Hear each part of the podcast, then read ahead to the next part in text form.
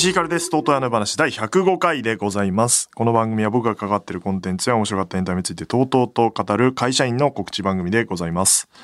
えー、105回やってるんですけど、なんか今日、全然台本が来なくて、ずっとバタバタバタバタしてるんだよね。105回だよ。もう慣れたもんでしょ。AD の藤岡くんがずっと、あ、なんであの遅いプリンターずっと使っ使ってんだこの番組は。日本スにあるから、ずっとあれ待ってんの。ウィーン、ウィーンみたいな。ちゃんとしよう。ちゃんとやっていこう、みんなね。いつまで AD なんだ、藤岡くんは本当に。あの、日本放送はですね、日本放送だけじゃないか。富士山系グループは7月の1日が人事異動の日なんですよ。まあ今年は、えー、土曜日が4月1日だったで、7月3日。あが、あの、人事異動というか、事例の日でですね、私はですね、あの、主任という謎の役職を拝命しまして、で僕も日本入ってまだ3年経ってないのか。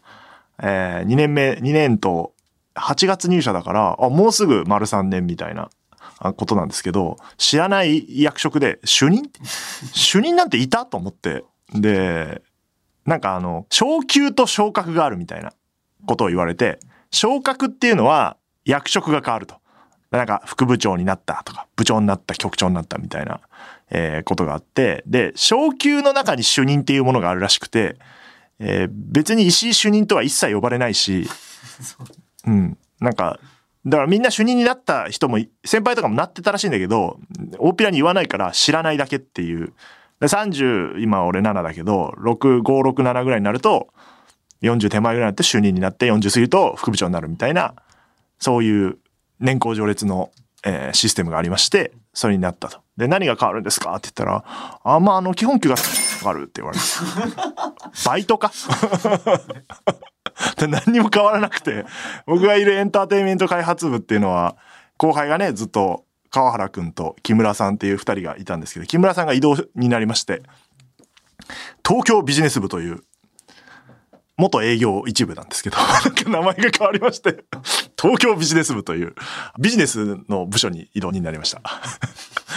で、川原くんはそのまま、川原くんと木村さんと僕っていうのが若手エンタメ、エンタメ若手衆ね。下から3番目ですから。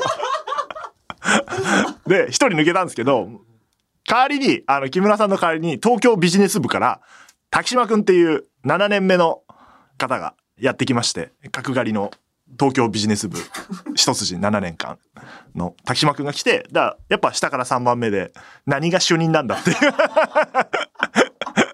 だから役職なし役職なし主任。多分上の人はもう主任以上みたいな部署なんで。上も別に現場は3人ぐらいしかいないから、えー、だから、えー、7、8、7人8人ぐらいかな？現場は。1、2、あで、いなくなっちゃうでしょ ?1、2、3、4、5、6、あ、7人です。現場は。そ減りまして。うちの部署。先輩木村さんの周りもう一人出てきて。減りまして。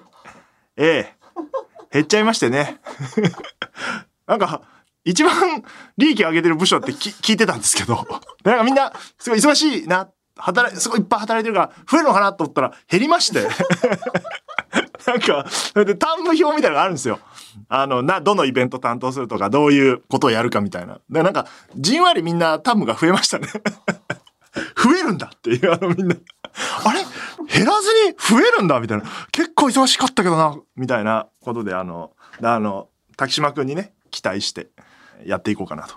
で、何回か名前出してる後藤さんっていうのが僕の上司でいたんですけど、後藤さんがこの度ゼネラルプロデューサーっていう役職になって、えー、副部長だったんですけど、えー、代わりに小川さんっていう上司が副部長になりまして、この小川さんっていうのが、もともとディレクターやってて、僕が AD だった頃、ディレクターやってた方で小川さんって言って、僕が入ってからは、あの、工藤官九郎のオールナイトニッポンゴールドをやってて、賞を取ったりしてて、実に優秀なディレクターの方で、で、巡り巡ってエンタメに今回配属になって上司になったんですけど、やりやすいはやりやすいんですけど、そう、減ったっていうのがね。うん、だから川原くんは大変だと思いますよ。滝島くんと。あと、僕も若手三人衆なんで、若手三人衆、馬車馬のようにまた働かないと大丈夫なのか。日本数118人ぐらいなんですって、今、ホームページ見たら。で、30代がですね、あの、わかんない。ちゃんと数えてないけど、なんかこう、僕が覚えてる限り数えてたら9人でしたね。ちなみに滝島くんと河原くんは20代ですから。で、野上が、野上くんね、あのディレクターの。彼がこの間30歳になったから、30代1人増えたんですけど、で、9人。で、あと、箱崎さんっていう俺の同期のアナウンサーと、い一個、2期したかな ?2 期した東島さんってアナウンサーが。で、アナウンサーも2人いるから、喋り手じゃなくて、普通に稼働したら7人しかいないっていう。で、あの、このままあと10年ぐらい、15年ぐらい経って、俺、俺とか、だから40、50過ぎぐらいになったらみんな局長になれるんだよね、あの。局長になれる。あの、局がそのぐらいしかないから。5、6個しかないから。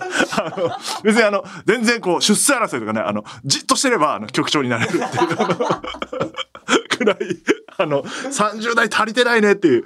だ多分、中途とか募集するんじゃないかな、また。うん、しょっちゅう募集してますけど。入りたいよっていう30代の方いたら多分入れるんじゃないかな。日本そう。うん。神セブンだからさ。あの、箱崎さんと東山さん抜いたら、神セブンでやってますけど、30代神セブンで。37って若手だからね。だちょっと前の、俺の4期ぐらい上か、上の40代の先輩たちもなんか若手扱いされてたからね。すごいですよ。70年もやってる会社になると。いや、本当に、まあ、新規一点エンターテインメント開発部で頑張っていくと。だからプロデューサー、番組の方もね、あの、プロデューサーさんが変わると思います、だから。うん。ちょっとまだ番組とかでね、言ってないから、僕の口から言ったらなんか怒られそうなんて言わないですけど。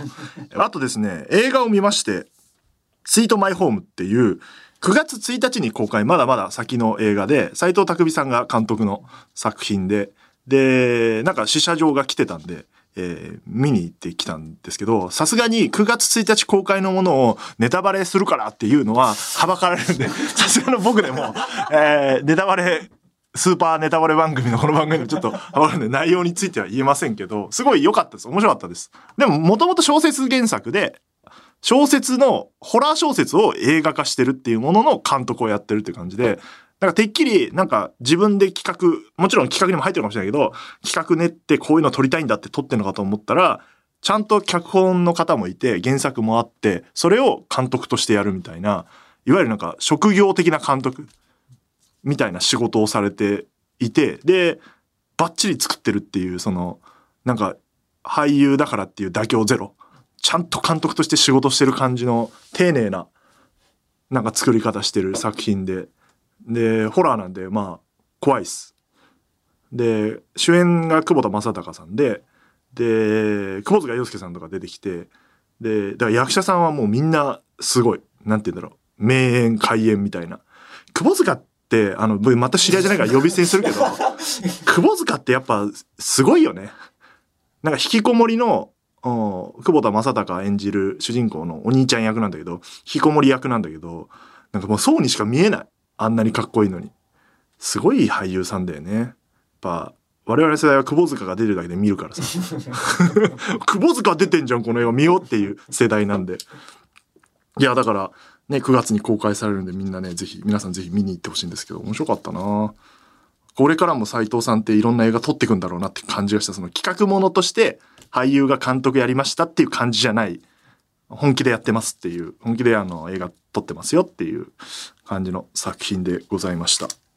あと、アンダー25お笑いチャンピオンシップ、今二次予選がね、始まってきまして、大変盛り上がっておりまして、来週、だ今週か、今週の日曜日もイマジンで二次予選ありますけど、あの、主題歌が上がってきて、えースカートの澤部さんが作ったやつを、で、出来上がったものがもう会場で実は流れ始めてるんですけど、聞いて、で、前もちょっと言ったんですけど、あの、そもそも主題歌をお願いする時も、審査員だからやってくれんじゃねえかみたいな ノリで、あの、お願いしたら、あ、やりますって言っていただいて、打ち合わせした時に、あの、なんかね、賞レースのテーマソングって Creepy ばっかじゃないですか、みたいなことを言って、 Creepy と R 指定だから。で そうじゃないなんかこうチルっぽいミドルっぽいミドルテンポのお穏やかな感じだけどふつふつと盛り上がってくるみたいなのが、まあ、スカートの楽曲でもそうだしそういう曲にしてほしいみたいなことを言ってすごい頭を抱えてて結構時間かかってました 本当はもっと早く上がるはずだったんだけどもう多分無茶ぶりがすごいだだからその回あってすごいいい曲になって、えーなんか今までの賞ーレースのテーマソングとは全然違ううものになってるからぜひ会場来たらね聴けるんで、えー聞いていただければなというふうに思っております。で、えー今日はですね、あの夜で会えたらの第何回か分かりませんが、キャスト、ゲスト会ということで、プロデューサー堂島演じる吉田五郎さんとミキサー一ノ瀬を演じる山川有沙さんに来ていただきます。あだからあれですね、五郎さんは主任かもしれないですね、まだ。ちょっとわかんない。た多分主任だと思う。あの、五郎さんというか堂島は。うん。一ノ瀬は全然、あの、制作会社の人間なので はい、社員ではないですから。あ、それで言うとですね、ちょっとごめんなさいね、話が飛びますけど、その話しようと思って忘れてて、あの、僕が大変お世話になったミキサーの大坪さんっていう方がいて、えー、オードリーのオールナイトニッポンの武道館一緒にやったりとか、佐久間さんのオールナイトもやったり、三四郎も一緒にやってて、だから、相田さんちとかも一緒に行ってたりとか、あの、スーパーボールとかも行って大変お世話になったし、腕のめちゃくちゃいいミキサーさんだったんですけど、いや辞められて、退職されて、で、えっと、全然別の違う仕事に、まあそれは明るく楽しく、えー働き始めてるって聞いてるんで別にいいんですけど、いや、またラジオ界がね、大きな才能を失ったというか、本当に、大坪さんのおかげで面白くなった番組がね、面白くなったことが何回もあるんで、いやー、残念だなという。仲間がね、減っていってるんですよ。さっきの30代9人の話もそうですけど、なんかね、寂しい話ですが。で、一ノ瀬の、まあ、モデルの一人って言ったらあれですけど、大沢さんっていうミキサーさんがいるんですけど、大沢さんも、えっ、と、会社にはいるんですけど、ミキサーじゃなくて、違う部署に行かれるそうで、もう大変残念で。喉仏を見てエコーをかけるでおなじみの。クリス松村が、あの、サメじゃないのよっていう瞬間にエコーをかけて、小川さんに、大沢さんどうやってかけてんですかって言ったら、喉仏を見てるっていう、あの、伝説のエコーね。それアドリブでかけてるからね、ミキサーさんは。っていう話もあったり、非常に残念ではあるんですけど、まあそういう、えー、ね、有曽さんは大沢さんの話とかも聞いて役作りしてたんで、えー、モデルとなった人がいなくなってしまうんですが、一ノ瀬はそのまま出てくるという感じでございますので、そんな二人にも話を聞いていけたらなというふうに思っておりますが、お二人はあの、あの夜の話という、う前身の番組には出ていただいたんですけど、その時にコミカドがいなかったという ことですね。あと公演後にラジオで話すのは初めてということですので、いろいろ聞いていければなというふうに思っております。なんでコミカドは今回はいます。えーいろんなことに追い込まれてるんですが、います。はい。というわけでこの後すぐの登場です。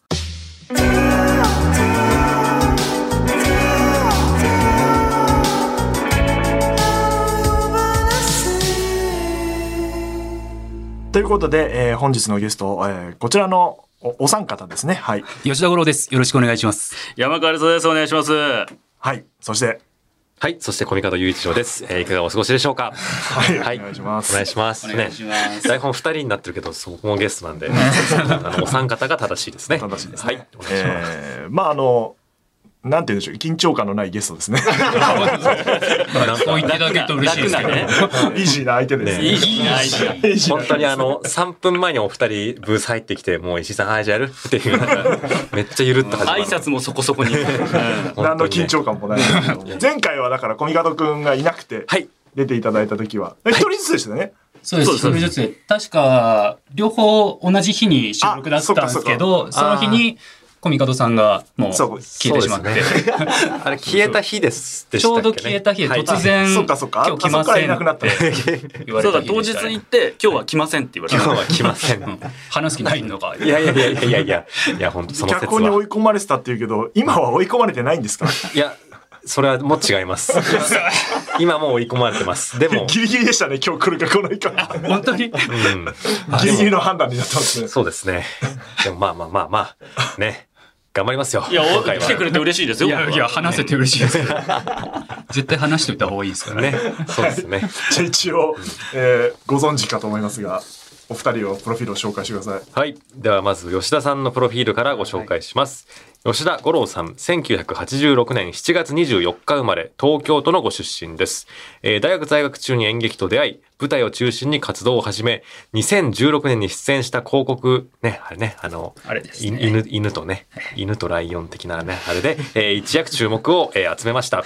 えードラマちむどんどん、ドラマ金田一少年の事件簿、舞台走り去る人たちなど様々な、えー作品にで、えーご活躍中ということではいございます。ありがとうございます。はい。はい、次のページ行って。はい、えー次のページ行きましてえー続いて、えー山川さんのプロフィールをご紹介します。山川有磯さん、1985年7月12日生まれ、東京都のご出身です。えー2005年より、早稲田大学演劇研究会出身の劇団少年社中に参加されました。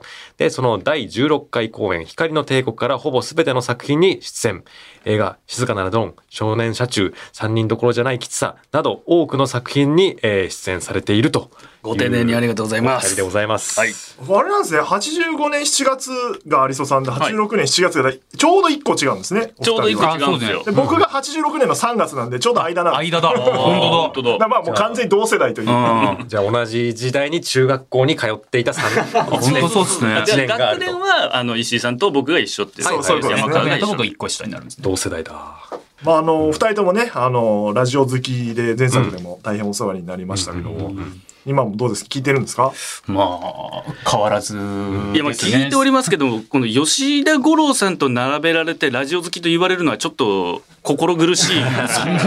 心苦しい。どっ。ちが？だからあの今、この間ゲストに来た中島あゆむさんもすごいラジオ好きで、え。で、小松さんもすごい好きで、はい。ちょっとライバルが、前作で言うと1位吉田五郎の地位はね、こう、揺るがなかったんですけど、はいちょっとあの、ライバルが現れまして、いやだいぶ。特に小松さんはちょっと怖怖いぐらいのラジオリスナーそうですね。中島さんの回も、小松さんの回も聞きましたけど、どちらもちょっと濃さがすごかったですよね。中島さんは今あんまり聞けてないから引け目があるみたいなテンションでしたね。でもラジオ好きな人ってそう言うんですよ。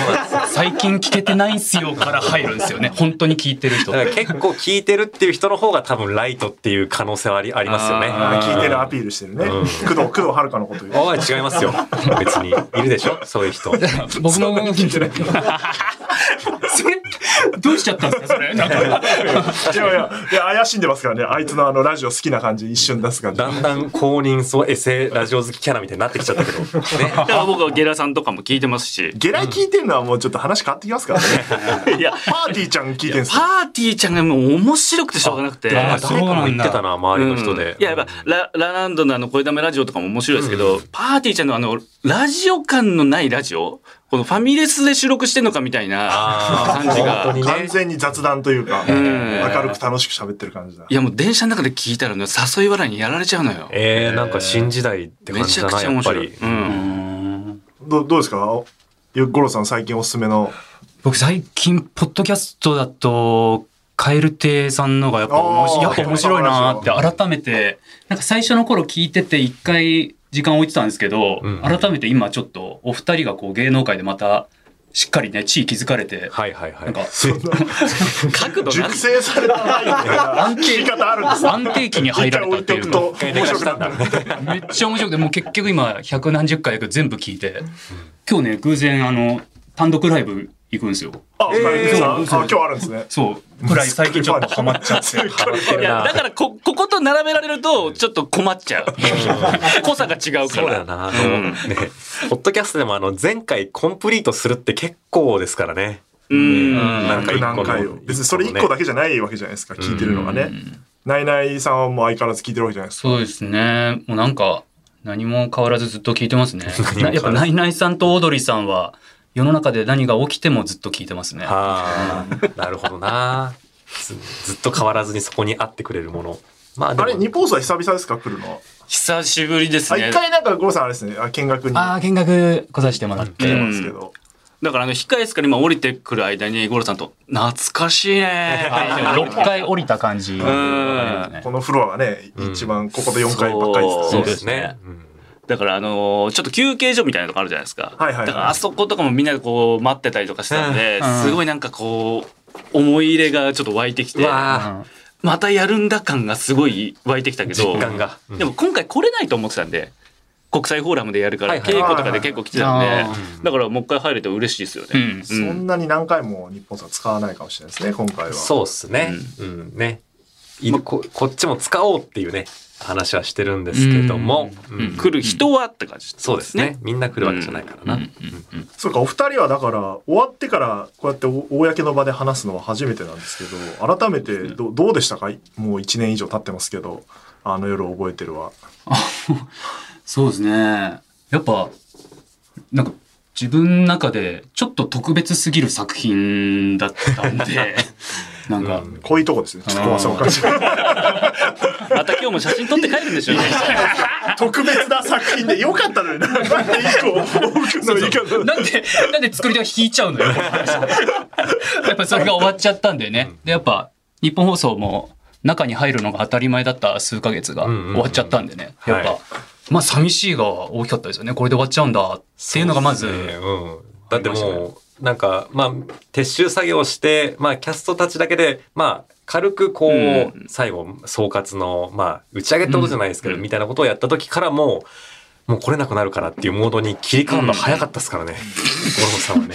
そそうなったらなんかもういいですよねってなんかよくわかんないこと言う人がパシャパシャパシャってそうそう。写真を撮り出して。しかもスマホじゃなくてちゃんと自分のデジカメ出してて、すげえ誰も写真撮らねえだろみたいな隅っこの方写真撮ってた。もういいですよ。何がいいのか全く。別にいつ撮ったっていいのになんか急に終わったらガシャガシャって撮ってって。ね、イマジンスタジオだったからね、最後おしゃべりしてるのがね。あの、ね、もうここのチャンス逃したらやべえぞと思ってね。やばいのはあなたのやつ。何を何を撮る必要が記念撮影とかでもなく、ね急に壁とか取り出したから何やってんだろうなんでみんな微笑ましく見てくんないんだろうな、これ。いやキモいっすよ今回の新キャスで分かり合える人がいるんじゃないですか。うんいやでも小松さんにあのトイレの便器触ってた話をしたらなんかあの気持ち悪いって言われて、あ言われてる。まあ、依然依然、吉田さんが1位なのかな。そうなまだ逆転できないかなわかんないですけどとにかく前回やって、あの、反響はすごかったですよ。ああそうですか、うんうん。だからあの、東京 FM さんに行かせてもらう機会があって、で、東京 FM さんで、あの、収録する、まあ、ネットラジオみたいなやつの時のディレクターさんが、まあ、あの夜の話してくださいと。えこ皇居を挟んだ反対側の、ここでしていいんですか？と。で、それで収録し終わった後に、あの、CD ルームとか、はいはいはい。あと生放送やる回のスタジオとか、はいもうちょっと見ていきませんか？日本放送との違いを。好きだなその人。すごいな。いや、どうですか？って、あの、卓の違いは？とかって言われて、あ、これ一緒ですね、とかって言って。そこ分かんのすごいけどな。そう、だから生放送やるところの、うんうん。あの、スタジオを見学しに行った時に、はいはいはい。そこに4人ぐらいまた別のスタッフさんがいらっしゃって、はい。ごめん、ちょっと見学に入らせてもらっていい？とか言って、あ、で、じゃあ僕、あ失礼しますって入ってったら、あ、あの夜のあのミキサーの、いやだから東京 FM の方もラすごく見てジオにはて、すごいラジオの視聴視聴者数が高いから。いやだから視聴率が。もうだからとにかくラジオが盛り上がればいいんですっていう感じで、あの、この今最近ラジオが盛り上がってる盛り上がってるって言われてますけど、あのそのマツコの知らない世界とかでラジオの回やったりとかしても、で、星野さんの違う曲でもこう手を取り合ってね、ラジオを盛り上げていかなきゃみたいのが、本当にこの、これをやったことで反響で、あなたもラジオ好きだったのね。しかもラジオ業界も全体でやっぱ盛り上げたいって思ってるんだなっていうことに、すごい感じたなと思います。東京 FM って暗いんででもえー どういうこと？その建物的にってことですか？あむき出しなんですよ鉄鉄骨が。へパイプみたいなのむき出しで薄暗いんですよ。ー。おしゃれおしゃれです。おしゃれ。あれはそんな興味津々。なんですーそれはそれで C また であとね CD ルームが、あ東京 FM すごいね。今か僕がバイトしてたの10年前ぐらいなんバイトしてたんですね。AD でバイトしてたんですうん。よ CD ルーム日本放送ってあれぐるぐる回しながらあります？よあれ自動なんですよ。そうだった。そうだった。何でもいいんか、ラジオ、ラジオ局の情報だったら。ちょっと見てみねえ。でも本当に見てましたよね。僕もあの、さっき紹介したちむどんどん NHK の朝ドラ、ちょうどあの夜覚えてる終わってすぐだったんですけど、うんうんディレクターさんのお一人が、その日演出の日じゃなかったのに、わざわざ現場来てくれて、吉田さん、あの夜覚えてる見ましたって。あのなへ生感がもう面白くてってわざわざ言いに来てくれて、なんか、スタッフさん裏方の人すごいやっぱ、まあ見ますよね。見ますよね。裏方の物語ですからね、うん。あれはね。注目度すごかったですよ。そうですね。まあ、あれ、さっきのラジオ界全体みたいな話で言うと、南海放送さんから連絡が来て急えに、えあの、見ましたと、あの夜。を、あの終わった後、したらなんか、石井さんのお話を聞きたいんでっておっしゃられて、はだいぶおじいちゃんが 来て、取締役の方が来て、と若い社員の方もいて、その前でなんかあの、どうやってやったかみたいなええ話をさせてもらったりとか、なんかそういう広がり方は実はいろんなラジオ局の中でもあったり。うん。いや、だからなんかどんどんどんどんなんか、こことここが手組むのかみたいなことにどんどん発展していくのかもしれないなと思って。うんう。うんうんん。そうですね。まあ、冒頭でね、オープニング聞かれてないと思いますけど、はいあのいかに日本放送が今、あの、苦しい状況かみたいな話思ったより後ろ向きな話してる どんな話してんのかな、主任。他他の局も含めてね、あの頑張っていかないといけないわけですよそうで。すね。働き盛りのね、30代が少ないっていう話でしたから。続編あるって聞いた時は、あれまだ、あれですよね、キャスティングされる前に続編やるって僕らも言い出してましたよね。あー確かに。多。分そんな感じでしたね。はい、順番的には。うんあ、続編やるんだ。うんで、その後オファーが来るわけじゃないですか。はいはいどうどういう感じだったんですか？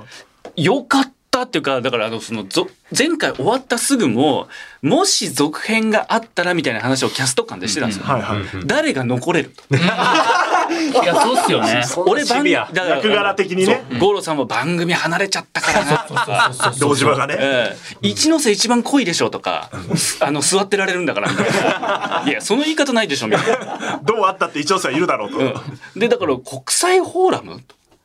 待て待てと。俺はいるか？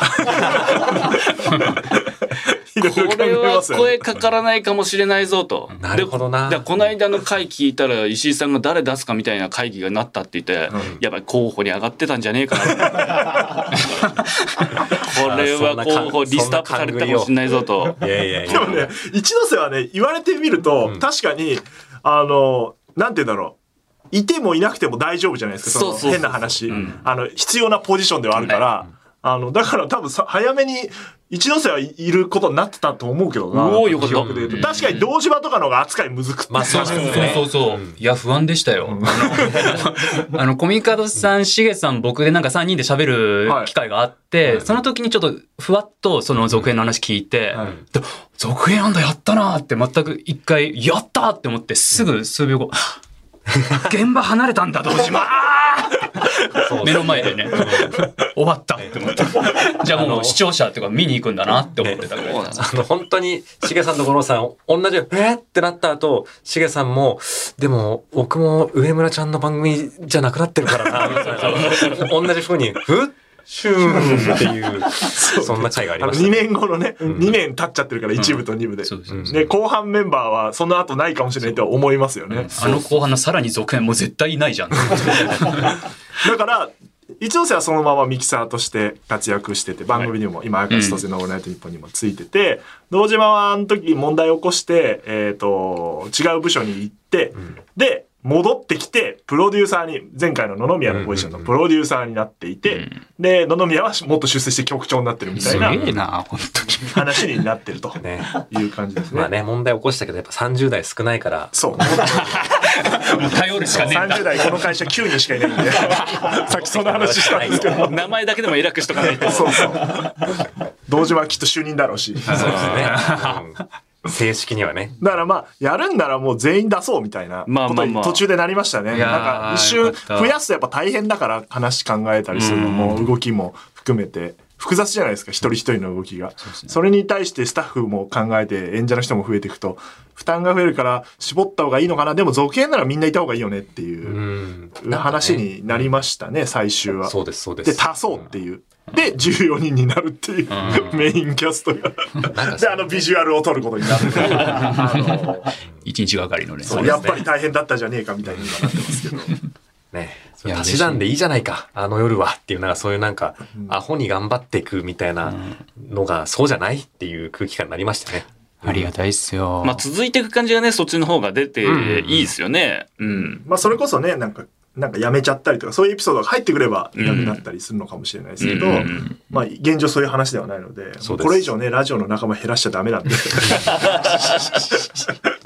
現現実とちょっとね、あの、く乖離させないと、あの 増えていくという方法をとってますが。で、まあ、10月にそれで、あの夜で会えたらというタイトルで、続編に、えーをやるということでございますが、小見方君改めて作品を紹介してください。改めてあの夜で会えたら紹介します。あの夜で会えたらは日本放送とノーミーツが2023年10月14日土曜日と15日の日曜日に東京国際フォーラムホール A にて上演する舞台演劇番組イベント生配信ドラマです。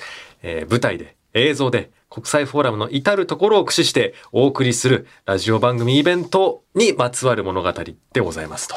はい。というわけで、初稿は今上がっていて、で、なぜコミカド君が追い込まれてるかというと、うん。あの後、初稿を渡しした後、下見をして、技術チームとも打ち合わせして、まあこれできないよねとか、うん。ここもうちょっと、えっ、と、話足さないと意味わかんないよねとか、うん。えー場所変えてみようとか、なんかそういう開講を今してるんで、ん。えーガラッと変わりますけども、あああとあの、野々宮さんは走れるのかとかね。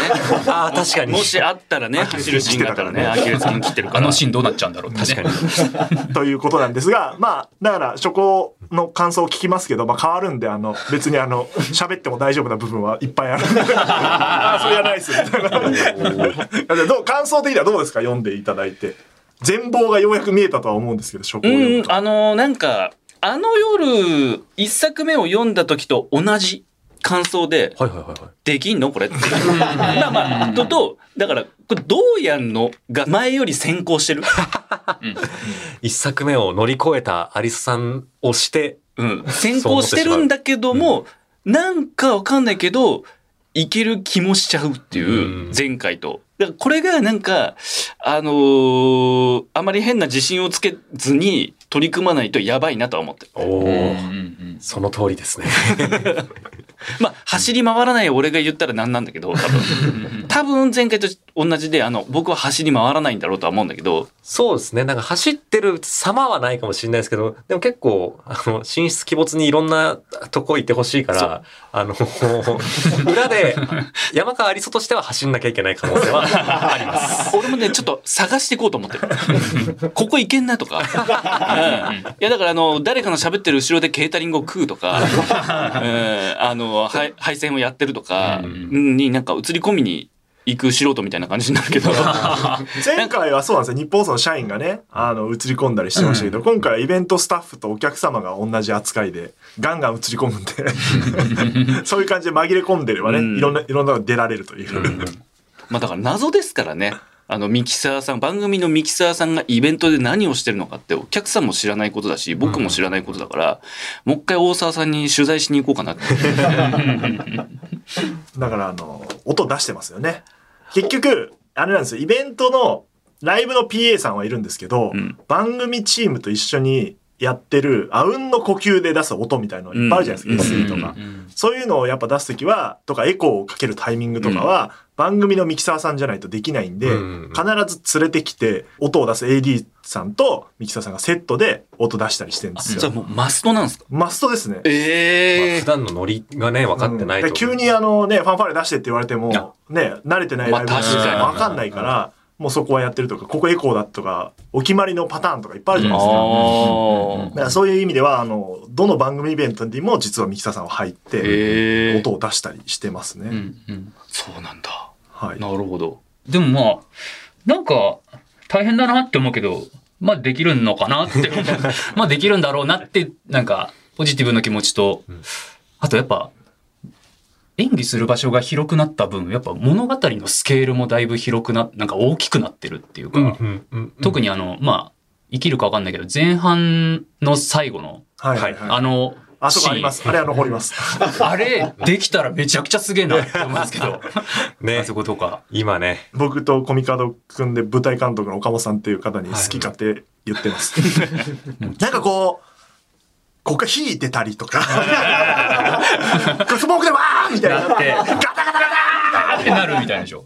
いやーね、できないですかね。ってお金をかければってと。わきだと2行にポッと書いてあるだけだけど、本当にできんのかっていうのはね、ありますよね。あとセリフが、なんかこう、前回のあの夜覚えてるを、なんか思い出させるようなセリフがところどころ、こう、あの人は土壇場の変更が多くて、で情報共有が遅くて、みたいなセリフがあって、そうですね。絶対コミカドさん前言われてただろう。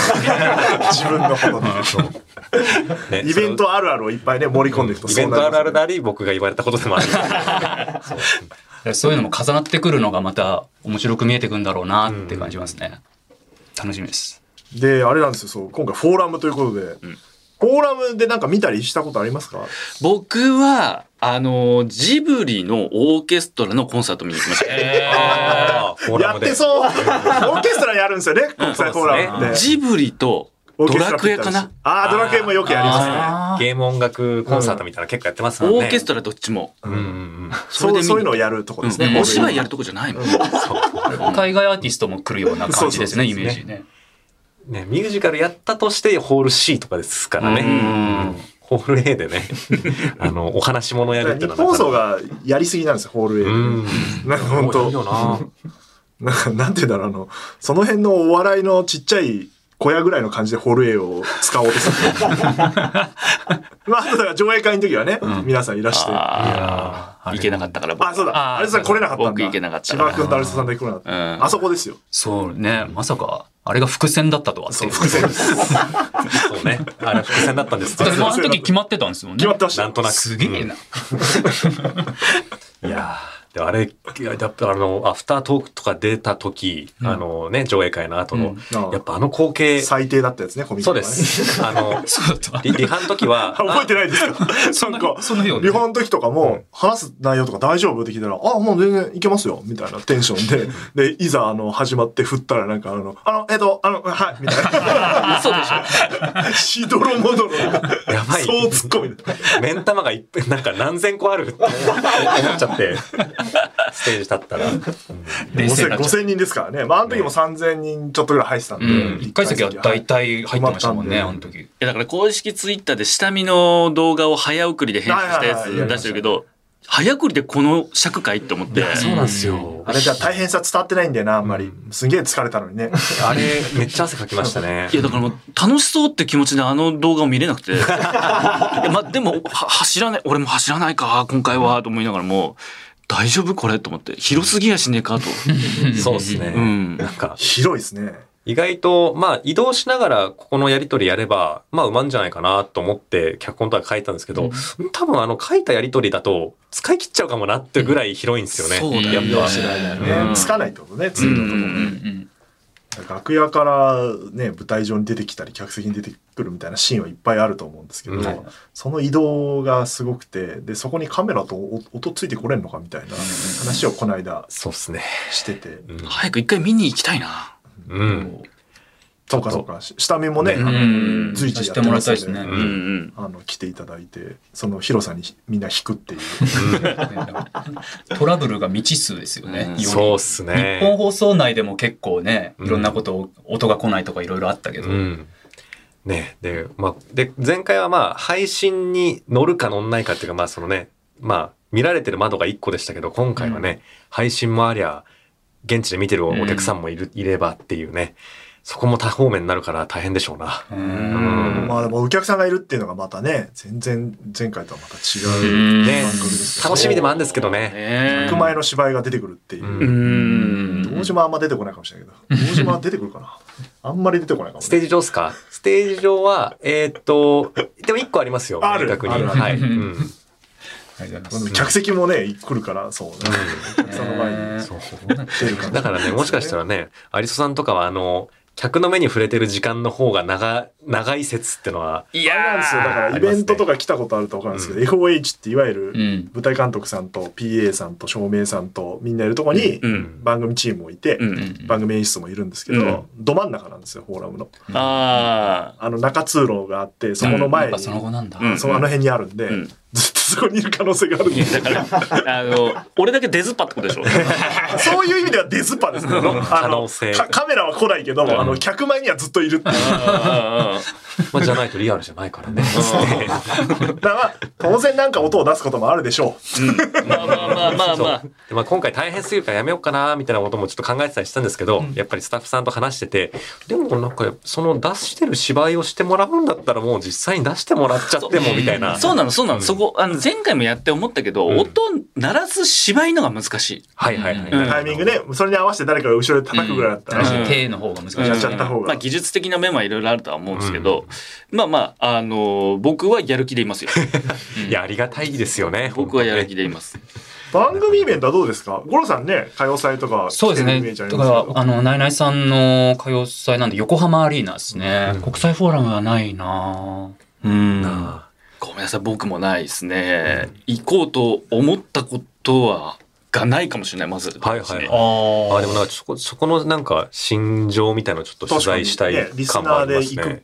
イベント、行かないイベントあるわけじゃないですか。うんうんなんだか僕は逆に、こういう話してる時にこういう表情して喋ってるんだが、わからない方が僕は楽しいタイプなんで、はいはいはい。暗闇の中を想像してる方が、僕はラジオ好きで、うんだからなんか、その、単純に、ラジオイベントに興味があるけど、うんうんでも、なんか足を運ぼうっていう感じではなかったんですよね、俺は。いやー困るんですよね、それ。いや、無料、無料で、ね、享受して。金落とさないリスナーさんそんな言い方。グッズは買ってるんでしょうね、グッズは。ちゃんと東京ドームの T シャツとヘアバンド、僕、申し込んでありますから。じゃあいいでしょう。危ない、危ない。許された。無料でね、あの、うん。でももらえるもんだけもらって。ちゃんともしくは来月ぐらいに来るんじゃないですか、あれは。うんでも実際そこなんかまあ課題っていうかね、なんかうんきっとそういうアリスさんみみたいなタイプのリスナーさんも結構いなんか割合で言ったら結構いる気がしてまして、うん。でなんかあの番組イベント結構頻繁に行きます大好きあの空間イエイっていう人しか楽しめないんじゃないかっていう不安を抱いてる方もい今いっぱいいるのかなっていうのをなんとなく思ってて、そこどうしようかなっていうのを今考えてますね。なんか宣ナイのイベントはどどうです？ナイナイさんのイベントは。このそう言われてみると、もともと全然イベント行かない人間で、はいはい。めちゃくちゃ毎週聞いてるけど、うんうんうん。行かないって。なんか、実際に会っちゃうってなんか違うなって思ってはいはいたはいはい。リスナーだったんですけど、その、最初岡村さんがお一人で番組やられるようになって、はいうん。で、横浜アリーナで最初のイベントやるって時に、なんか、好きなものを好きだっていう、ちゃんと行動を取らなきゃいかんなって、なんかちょうど30手前ぐらいだったんですけど、はいはいはい。好きなものは好きだって、ちゃんと、なんか恥ずかしいことじゃないんだっていうのをなんか出していくべきだってなんか意識変わったんですよ。なるほど。それで行くようになったら、なんか、あ、こんなに聞いてる人たちやっぱいたんだなっていう感動すごかったっすね。うんうんうんだから、自分だけが面白いと思ってたラジオの中のネタみたいのがみんなドワーって笑ってる感じとか、ちょっと感動ですね。自分だけのものだと思ってた。いいですね。うん。さすがない。欲しい答え欲しい答えバーンときますね。まずいな、俺が。いやいやそういう方もいますね。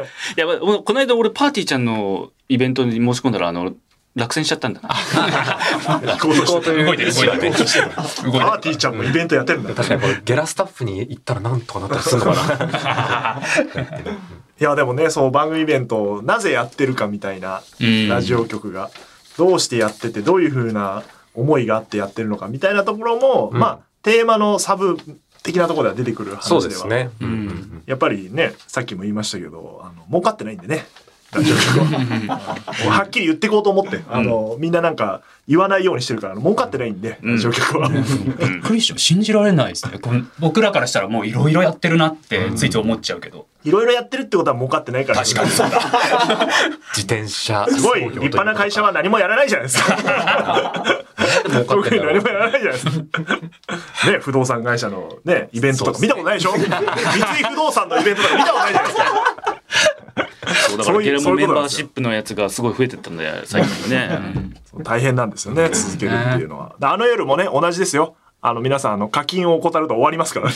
あの夜は終わらないって書いてありますけど、終わる可能性もありますからね。そうですよね。なんかそういうね、シビアさみたいなところを内容で織り込んでいこうと思ったら、本当にそのシビアさにやられて終わるっていう可能性がね、あるので。今回はね、前回の予算規模の2倍近くにやっぱなってきますよね。いやいや間違いじゃないから。2倍で収まってるんですか、逆に。2倍ぐらいになってんじゃないかな、今のところ。箱代があるからな、まずな、でっかく。メール来てます。はいえー、すすわたりさん。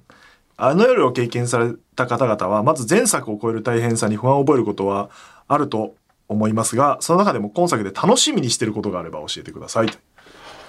は前作っ楽しかったことってあるんですか？いやいうん。や、そう思ってるんですか？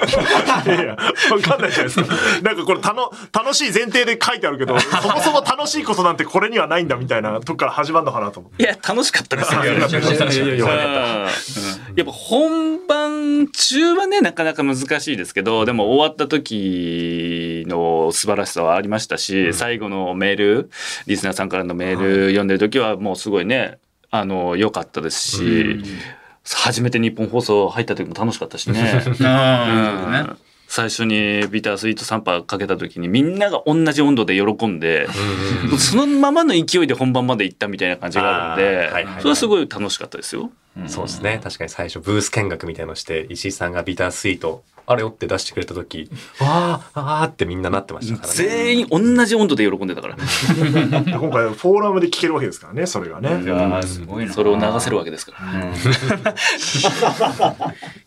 どうですか？楽しみにしてること。うん。楽しみにしてること、でも、やっぱ実際にお客さんの目の前でどういうお客さんが来るのかなっていうのが、ちょっとまだ見えないというか、そうっすねこう、ラジオリスナー、いわゆるリスナーさんっぽいって言ったらあれですけど、うんうん。方々が来るのか、それぞれの出演者のファンの方が来るのかって、うんその、客層って言ったら、なんかあれですけど、まあそうですよどういね。いやでも五郎さんみたいな人がいっぱい来るんじゃないですか。基本はね、ベース。うん、まあじゃあいいのか？なんかわかんないよ。自分のことわかんないもん。いや、そうっすよ。いわゆる演劇好きな人も来るだろうし。まあやっぱ多ジャンルの方がいらっしゃるのかなとは思います。あの、あの夜つながりでうちの劇団見に来てくれてる方もいらっしゃったりとか、うちの劇団を見てる人でラジオ聞き始めましたっていう人もいらっしゃるんで、まあなんか、いつものラジオイベントとはちょっと違う空気なんじゃないかなとは思いますけど、うん。いつもはわかんないですけど、ううん。ん。でも楽しみかな、それは。うん。楽しみ。だな。ね、上映会やった時もね、やっぱ客層、あの、劇場でなんか目の当たりにする光景じゃないなって感じありましたからね。そうですね。上映会いらっしゃった方の客層を見ても。うん。えーもう一枚来てます。千早さん。あの夜を覚えてるの時の身を挺して組織からの防波堤になってるサラリーマン、ラジオマンが熱かったです。あ、これは堂島のことかな。うん今回のポスターのビジュアルも守護出来感が花いです。東京国際フォーラム内を熱く走るシーンとかあったら演じたいですかという。やっぱそれ、あのビジュアル撮影の時はちょっと意識したんですか？あの子さん、かっこいいっすよね。人が気持ち悪いなと思って。聞いたぜ、石井さん。俺、その回びっくりしちゃったよ。なんかうっとりしてんだよな。制作組織がそんなこと言うかねちょっともう。スピルバーグがそんなこと言うかねと思った。すげえテンション上がってたよ、もう、仲いいから伝わってきちゃう。めちゃくちゃ。あんな一番後ろにいるのに顔濃いな。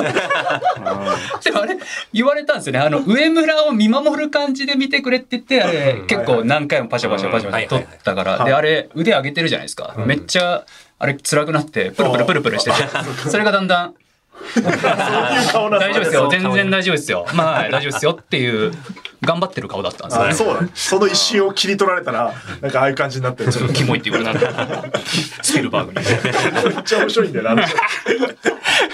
死後で期間。まあでも、プロデューサーですからね、堂島は。そうですね。オールナイトニッポンのプロデューサーになって帰ってきたっていう感じなんで。うん。いやーどういうね、動きになるのか。でも、野々宮っていう上司はそのままいるから、うんうん中間管理職でもあるし、うんサラリーマン的に言うと。そうですね。その、また違う、こう、なんつうのかな、全体を見る面っていうか、こうなんか考えていきたいなって思いますね。ね。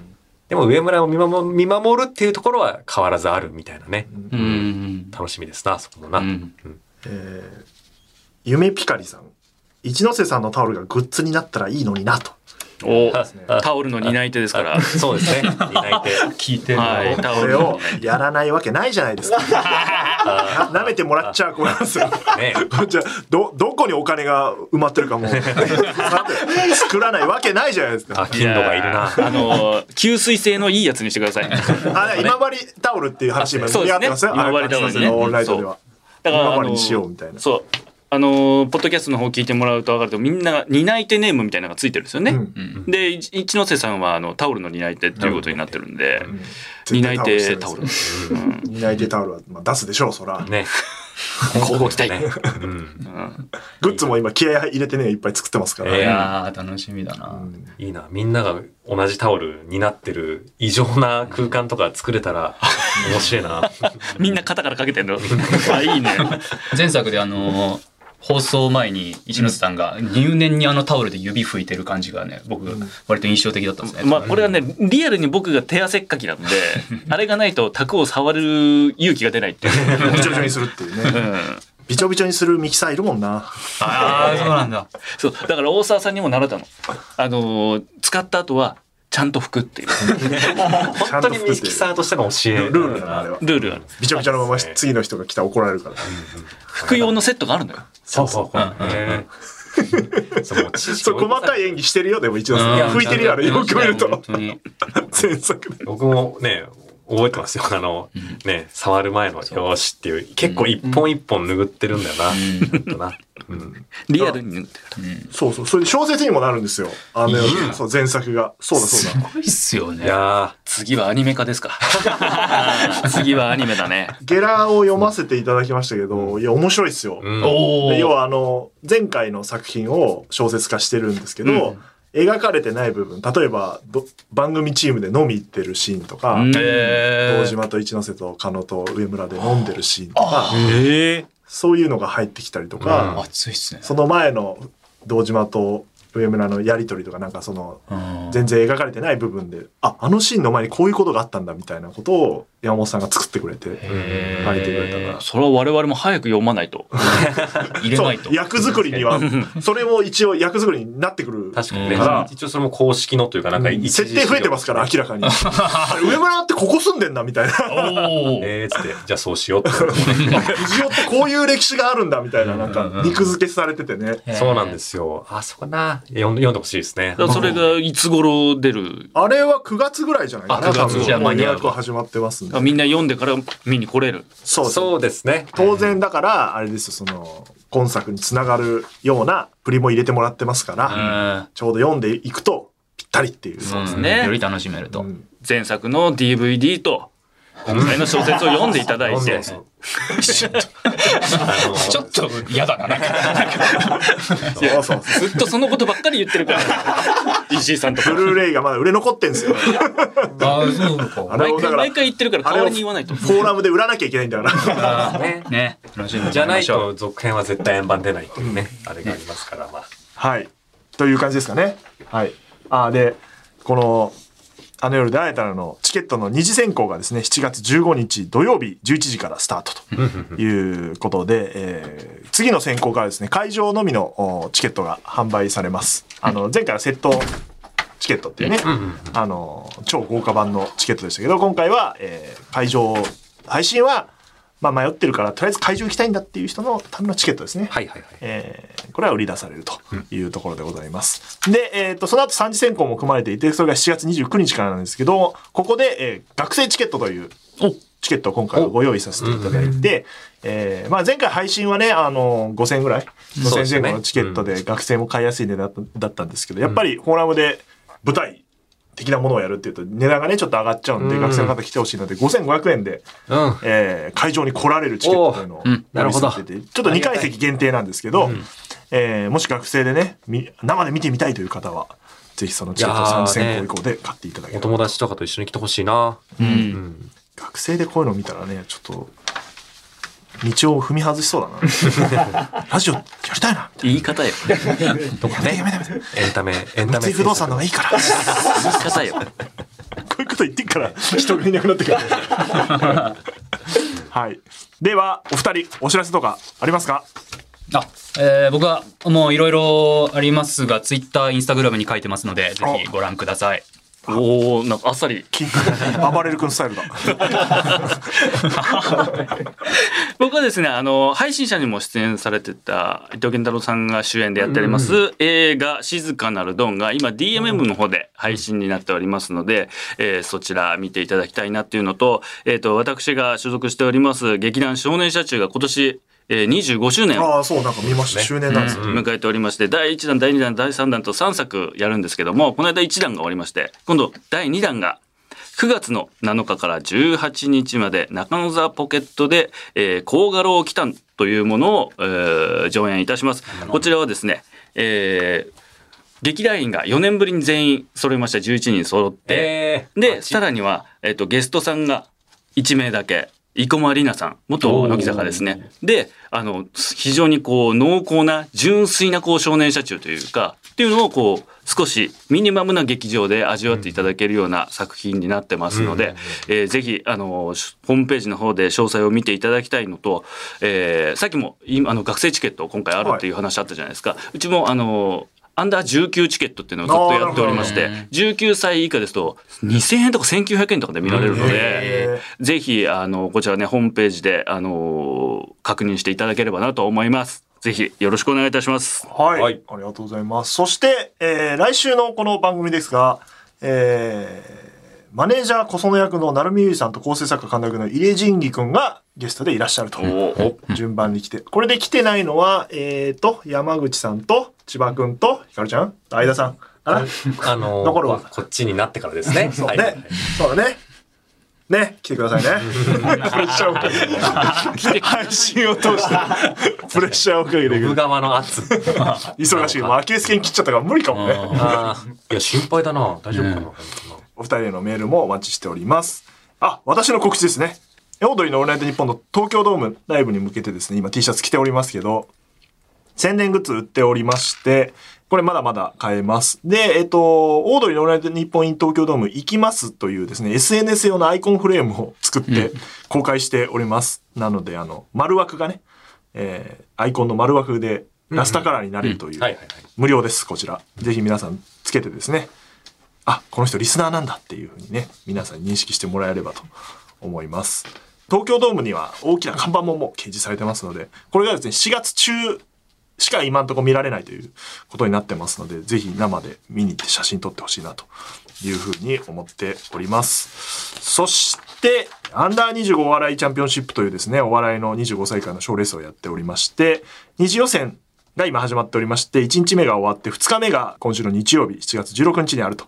第1部が12時から、第2部が16時から、日本放送イマジンスタジオでございますので、それこそ五郎さんみたいにね、イマジンスタジオ行きたい人、お行った方がいいっすよ。入れるという。500円ですから、これ。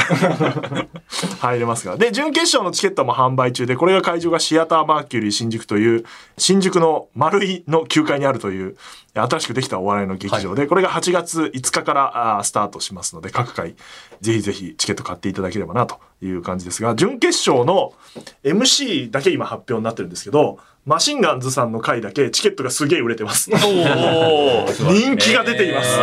びっくりしています。あのマシンガンズが一番チケットを売るとは。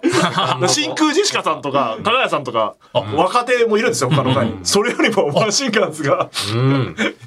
時代が変わったなという。あーでもリアルな漫才でしたからね。その効果だ。うんで、料金は一公演1800円で、投資券と、お一部二部両方見れる投資券3000円も発売中ですので、チェックしてください。そして、えー私ですが、7月20日にメディアデイ東京2023というイベントに出演、えーすることになりまして、えーこれそのまま読みますよ。これ僕が考えたわけじゃないですからね。えークリエイターエコノミー時代にメディアが持つべき視点、これからのメディアをテレビ、漫画、音声コンテンツのトップランナーが語るという、よトップランナー。トップランナー。主任。えー漫画編集者の林志平さんと、えードラマプロデューサーの佐野あゆみさんと、えー日本放送の私石井が出演するという回で、これ無料、無料らしいです。なんへでー、えー林志平さんはあの、スパイファミリーとか、うんうん。チェンソーマンの、ん編集の方で、佐野さんはあの、最近だとエルピス、うん。まあカルテットとか、あ一作をいっぱい作ってる人に並んで、石井がトップランナーとして出ると。いやいや、当然ですね。ラ ラジオ界からは、それはね。全然ボケになんねえな。この人のしてると。当たり前のことですよ。そんなわけねえだろなんで最初に名前がないんだろう。なんで3番目なんだよ。うん、あ、先生、お知らせは？えー、あの夜、よろしくお願いします。一応、もう2個ぐらい今ね、動かしてやるもんね。解禁戦でしたけど。だから大変なんですよ。いや珍しく3つぐらい今同時進行で。え1個しかできないでおなじみのコミカル君が。と一個しかできねえな、僕は。役掛け持ちすることもなくはないじゃないですか。映像出てる間に。それどうなんですか？俺僕はもう苦手ですああ。あのそんな器用じゃないできないんではい苦手です絶対コミカドさんも無理だろうなと思います 無理だった。ポロさん割と得意ですか？と僕はなんか入る前に、その、役に入るというより、その、現場に入る前にちょっとなんか、呼吸をなんとなく変えるみたいな。えちょっなんかと切り替えるそれぞれの役の呼吸っていうのをなんか決めといて、みたいな。そんなそれを切り替えみたいな。堂島の呼吸があるんですね。ちょっと気がせってるあれだったら、なんか、はっはっだけど、ゆったりの人もいるみたいな。切り替える方法がね、あればいいけどね。まあでも一個に絞るためには偉くならないと無理だーそうなんですよ。くそ。やべえ。やばいです。まあ、これは僕のね、人生の問題なんで、はい。まあ、はい。多分、第2項は遅れると思います。いや待ってますはい。はいどうでしたか？今日は、ゴロさん。いやー、話せてよかったですね、本当に。コミカド君とね。うん稽古入るとね、さすがに石井さんと小見川さん、もうみんな引っ張りだこだから、ゆちょっと話しかけにくくなっちゃうから。いやいやいや、気軽に話しかけてくださいよ。そうんそういう空気出してくださいよ。ちゃんと怒られた。ちゃんとちゃんと言うじゃんちゃなんんかいうっぱいいっぱいです顔しちゃうから。ちょっと今話しかけないでください。考えることあるんで、み たいな顔をして何も考えていないで。どうしようって思ってるだけだから楽しかったです。ありがとうございます。やありがとうございます。有田さんどうどうでしいやいやもう本当にあの久しぶりにお二人のお顔を見れてよかったですしあの次もその一ノ瀬さんのそのスタイルみたいなのをもうちょっと稽古場での居住まいとしてあのトレースしたいなと思ってます自分としてもね。はいはいはい。あのもうちょっと落ち着いてやりたいなと思います。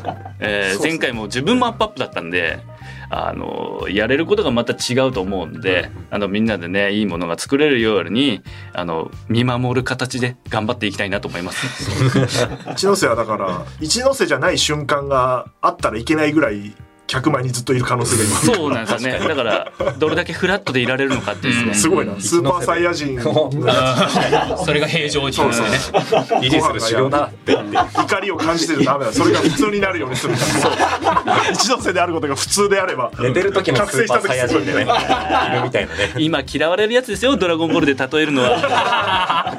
ねいいんですよ10代なんて聞いてないんだはいでいつも番組の締めをゲストの方に言ってもらってるんですけど今日は2人一緒なんでユニゾンでお願いしていいこれ初めてじゃないの？大丈夫？一緒にしましょうかね。うん。じゃあ久々にコミカドの演出を受けていただければと。そうですね。まあやっぱりあの、まあ堂島と一ノ瀬の呼吸で、あの、まあ石井さんがそのブースの中で喋ってるパーソナリティだとして、まあこのほん、まさに本当放送終わる時のディレクターとミキサーの、まあね、一緒に呼吸を合わせて締めるぞっていう感じを出しながらやっていただいて、もう、これちょっとわかんなかった。本当に今真面目に聞いてたんだけど。堂島と一ノ瀬でやればいいってことねそうそうそうそうそうです。の番組ラストでちょっと二人で言い合うみたいなことですか？まあね、実際は叩く時言ったりしないけど、そ、それぐらいの気持ちで息合わせてるよっていう感じでね、やりましょうか。わかりましたわかりました。うん。はい、うんじゃあいきますよそれではまた次回とうとうとおやすみなさい。あいいんじゃない？ああ、閉まりましたね。閉まったんだ押したのが見えましたよ。何を押してんの？何を言ってんの締めジングルをね、叩いて、叩きましたねそう。いうことだったありがとうございました。ありがとうございます。